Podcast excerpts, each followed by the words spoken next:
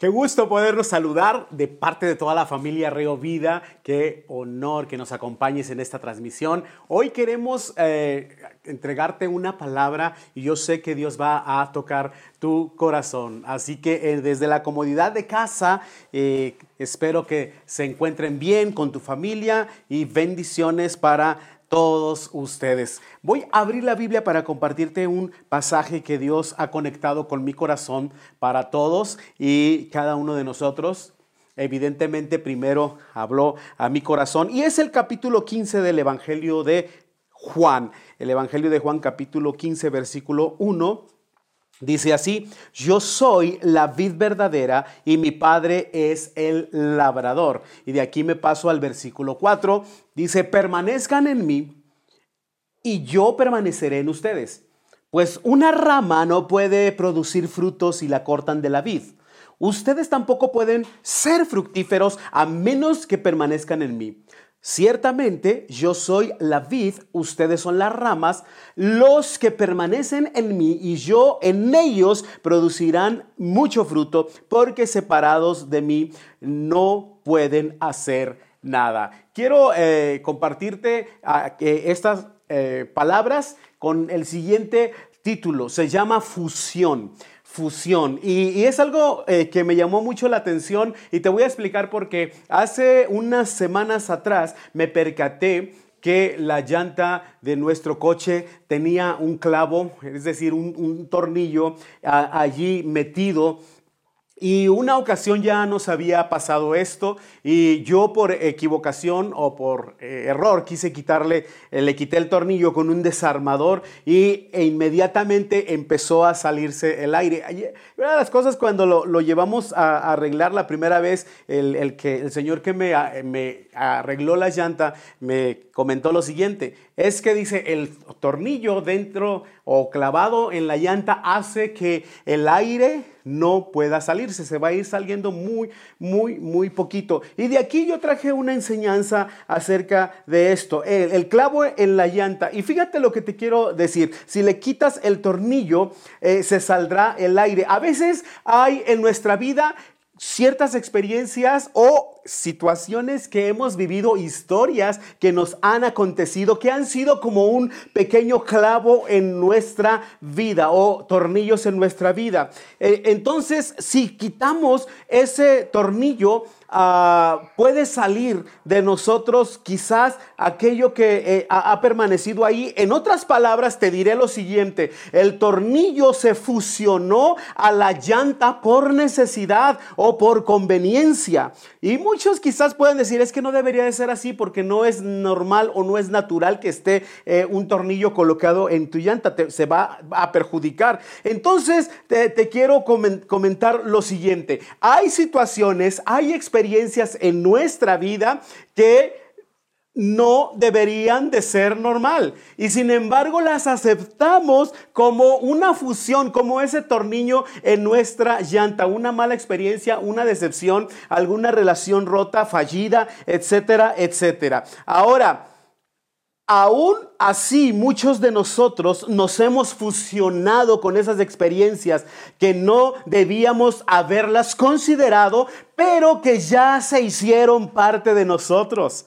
Y quizás si sacamos esa parte de nuestra vida, no sería lo mismo. Quizás en el momento fue una experiencia mala, amarga para ti, pero que hoy te produjo algo bueno, algo positivo. Y quiero llevarte a que eh, eh, consideremos el pasaje que te acabo de leer. Ahora, sin duda, Juan el, apóstol eh, que escribió este capítulo o este evangelio, este en particular capítulo 15, es vivo, es uno de los pasajes más apasionantes que yo puedo leer, porque Jesús explica que los principios de su reino funcionan con tal precisión y con tal ajuste y que son ilustrados con los secretos de la vid que enseña Jesús en este capítulo 15. Entre otras cosas, nos enseña la unidad en Cristo, nos enseña a permanecer en Él constantemente y nos enseña productividad. Ahora, la verdad que existe en Jesús es revelada en un corazón que confía plenamente en Él. Jesús quiere fusionar sus palabras, fusionar su corazón, su sentir al nuestro. Y aún así, con nuestros clavos, nosotros en, nuestra vida, con un sinfín de cosas, eh, equivocaciones, errores y fallas, aún así Él anhela fusionar su corazón al nuestro. Ahora, piensa en esta idea que te quiero dejar. Hay prefijos que no alteran o no cambian y que son beneficiosos para nosotros. Por ejemplo, la palabra fusión. La palabra fusión significa unión de dos o más cosas diferentes formando una sola, especialmente ideas, intereses o agrupaciones. Es lo que significa la palabra fusión. Pero si a la palabra fusión yo le pongo el prefijo con, me da la palabra confusión y me altera completamente el significado. Confusión, mira lo, lo que significa falta de orden o claridad error o equivocación causados por entender, utilizar o tomar una cosa por otra. Yo creo que algunos de nosotros ya nos vamos identificando con lo que estoy tratando de transmitir, confusión. Y mira otra definición de confusión. Es perplejidad y a menudo de desasosiego, que siente una persona al no saber cómo reaccionar, ni qué decir o qué pensar. Fíjate cómo cambia el sentido solamente un prefijo de tres letras, la palabra com, confusión en este caso. Y te doy otra definición a esta misma palabra fusión. Le coloco el prefijo infusión o el prefijo in y dentro de lo que son las bebidas, fíjate bien, esto está bien interesante.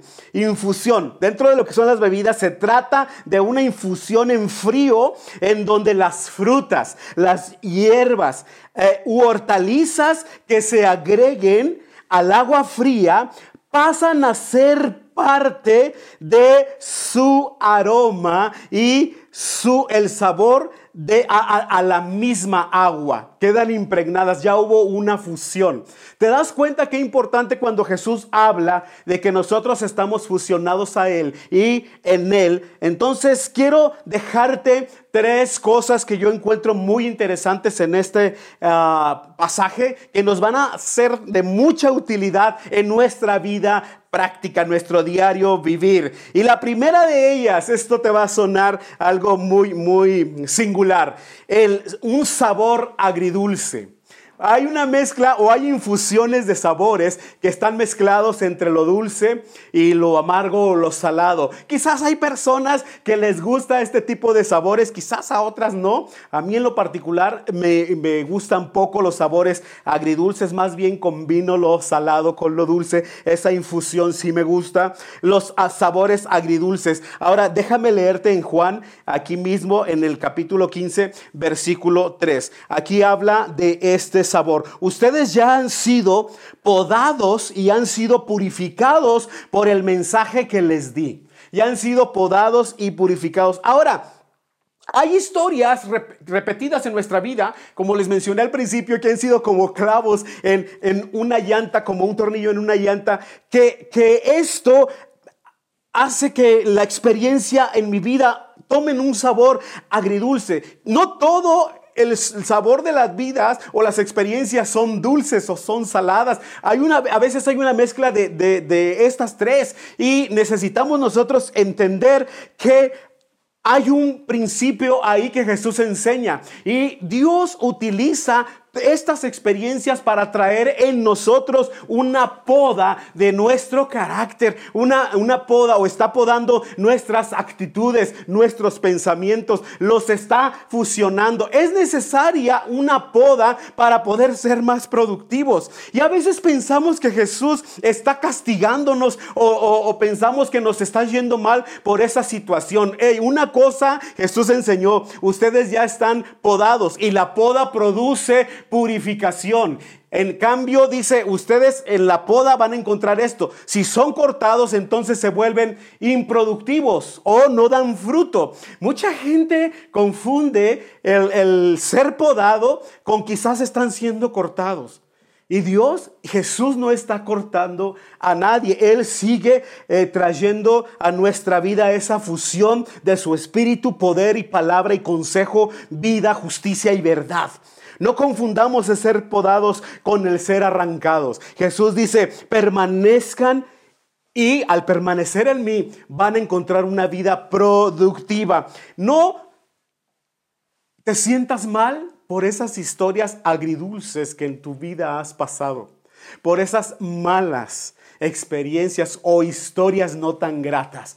Todo mundo tenemos una historia. Todo mundo quizás ah, eh, tenemos un lado oscuro que no nos gusta recordar o que quizás no lo hubiésemos vivido. Pero aún así Jesús te acepta y Él se fusiona contigo y Él cambia tu historia y te va eh, eh, quitando esas experiencias agridulces para llevarte a una vida plena con Él. en segundo lugar, quiero llevarte a esto. No solo el sabor agridulce, sino también un corazón vibrante. Algo que quiere que Jesús entendamos es que debemos tener un corazón muy, muy vibrante. Y te hago una pregunta, ¿qué es lo que hace vibrar tu corazón? ¿Qué te apasiona? ¿Qué te hace que, que tus ojos brillen? A lo mejor ah, lo has pensado o tal vez no. ¿Qué es lo que arde dentro de ti? ¿Qué es lo que te emociona tanto al grado de decir, wow, es impresionante esto que me está ocurriendo? Y te voy a leer en el Evangelio de Lucas capítulo 24, el versículo 32. Dice, entonces se dijeron el uno al otro. No ardía nuestro corazón cuando nos hablaba en el camino y nos explicaba las escrituras. No ardía nuestro corazón. Jesús quiere fusionar en ti para que tu corazón sea un corazón vibrante, un corazón ferviente, un corazón que anhele la justicia y que este corazón sea usado para que Jesús toque otras personas y seamos ah, instrumentos de bendición. En esta ocasión iban dos discípulos de Jesús caminando a, un pueblo, a un lugar que se llama Emaús, cuando Jesús se hace presente y les va hablando las escrituras, eh, va con una interrelación y hay quienes dicen que ya estaba avanzada la tarde, que ya oscurecía, pero ellos no podían identificar al compañero que iba caminando. ¿Acaso nosotros no hemos actuado de la misma manera? Manera, vamos en la vida considerando o pensando aún mayormente, creyendo que estamos solos, que somos incomprendidos, que nadie se ocupa de nosotros, que a nadie le interesamos, que no somos tan populares en redes sociales, que algo está pasando. Y un sentir de abandono se empieza a fusionar en nosotros como un clavo de nuevo en tu vida. Jesús quiere sacar esos clavos. Tiene que ser tu corazón vibrante. Cuando Jesús les habla las escrituras y, se, ah, los acompaña hasta llegar a su destino y comparte el pan, entonces abre su entendimiento y les dicen, wow, con razón ardía nuestro corazón. ¿Qué hace vibrar tu corazón? Jesús quiere que arda, se apasione nuevamente por oírlo a Él. Eso es lo que te quiero dejar en esta ocasión. Y en tercer lugar, quiero que conozcas en, esta fusión y en estos prefijos que no nos van a alterar, paz inquebrantable. Paz inquebrantable. ¿Qué no darían las personas por tener un tiempo de paz, de quietud? Y dice la palabra en Filipenses 4, que los voy a leer, es el versículo 7 4, 7.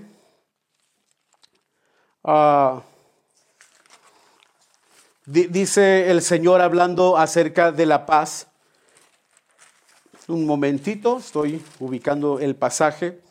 Dice, ah, así experimentarán la paz de Dios que supera todo lo que podemos entender. La paz de Dios cuidará su corazón, es decir, se va a fusionar se va a fusionar. te quitará eh, eh, esos pensamientos agridulces, esos sentimientos agridulces de tu vida.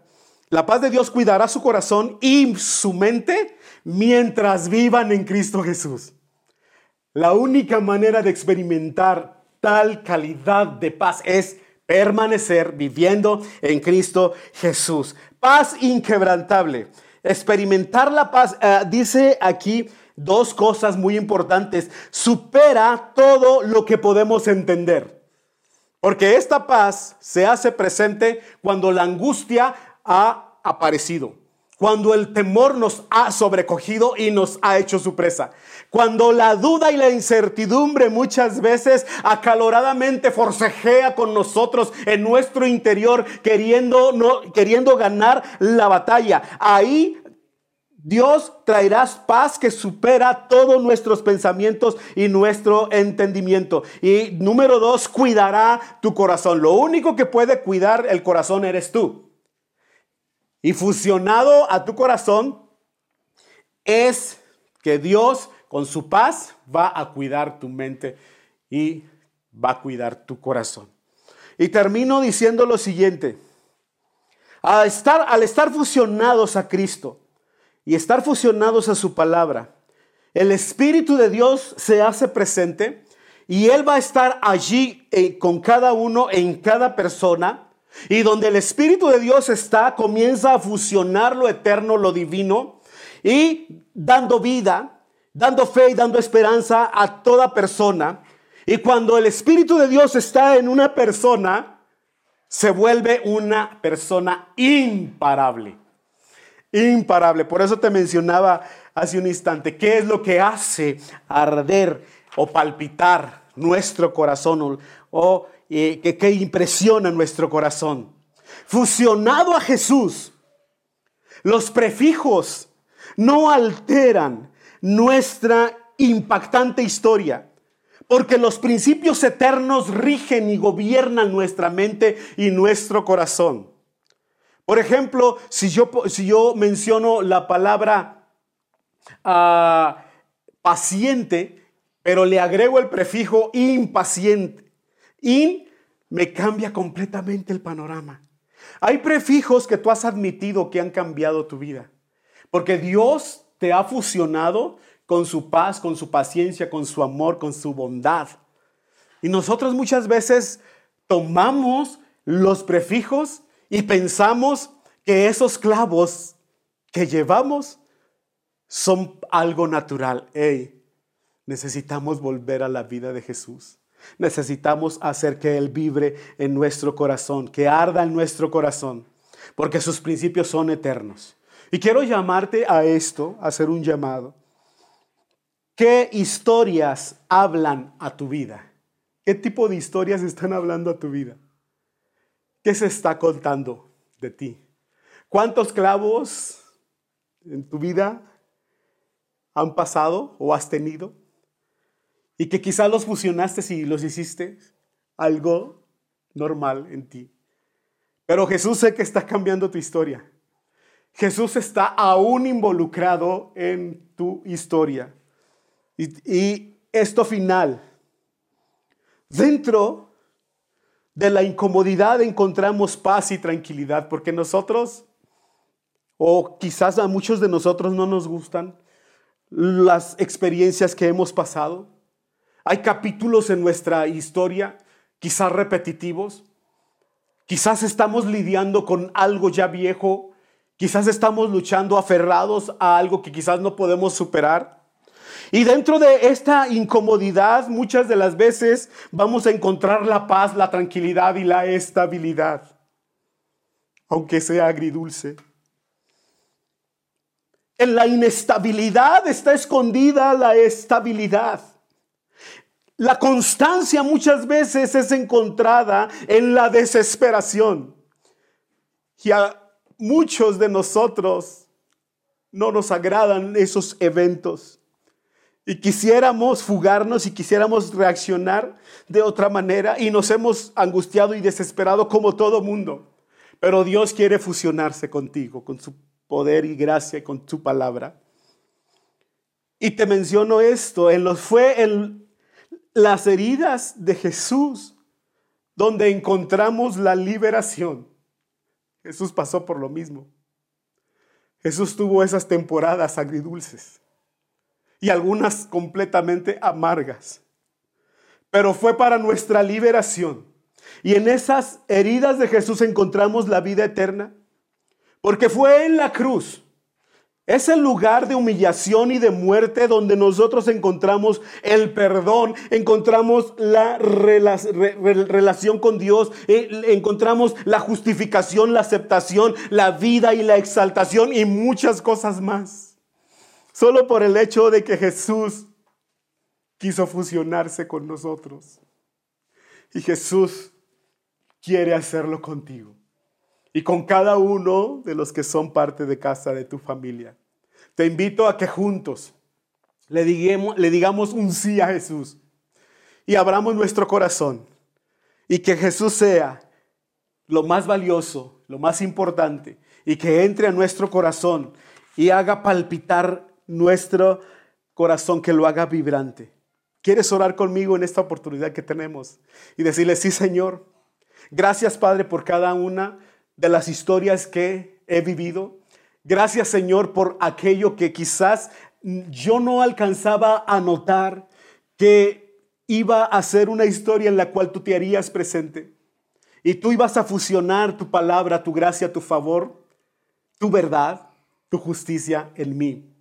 Gracias Señor, porque sé que en ti encuentro una historia nueva y que estás escribiéndola día con día, que no se ha terminado, que las cosas aún están, Señor, siendo vibrantes y que estamos expectantes de lo que tú vas a hacer. Hazte presente, Señor, con tu poder y gracia en todos y cada uno de los que están viendo esta transmisión y habla, Señor, a su corazón, mostrándote, Padre, el amor, Señor, y el interés que tienes por cada uno de nosotros, a pesar de nuestras historias, en el nombre de Jesús.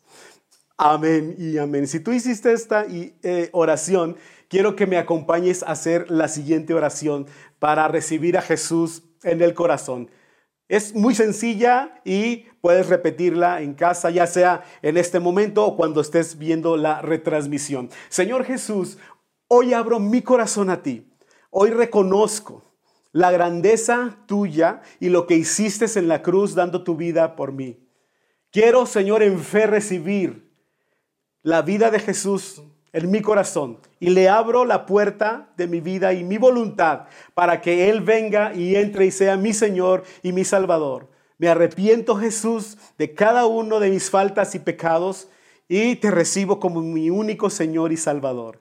Gracias por siempre, Señor. Amén y amén. Qué extraordinario ser parte de la familia de Dios. Y gracias por la confianza y por estar ahí. Oramos por ti y por tu familia y que Dios te bendiga, te guarde y haga resplandecer su rostro. Y en otra oportunidad más nos saludamos como siempre. Bendiciones a todos. Un abrazo. Dios les bendiga.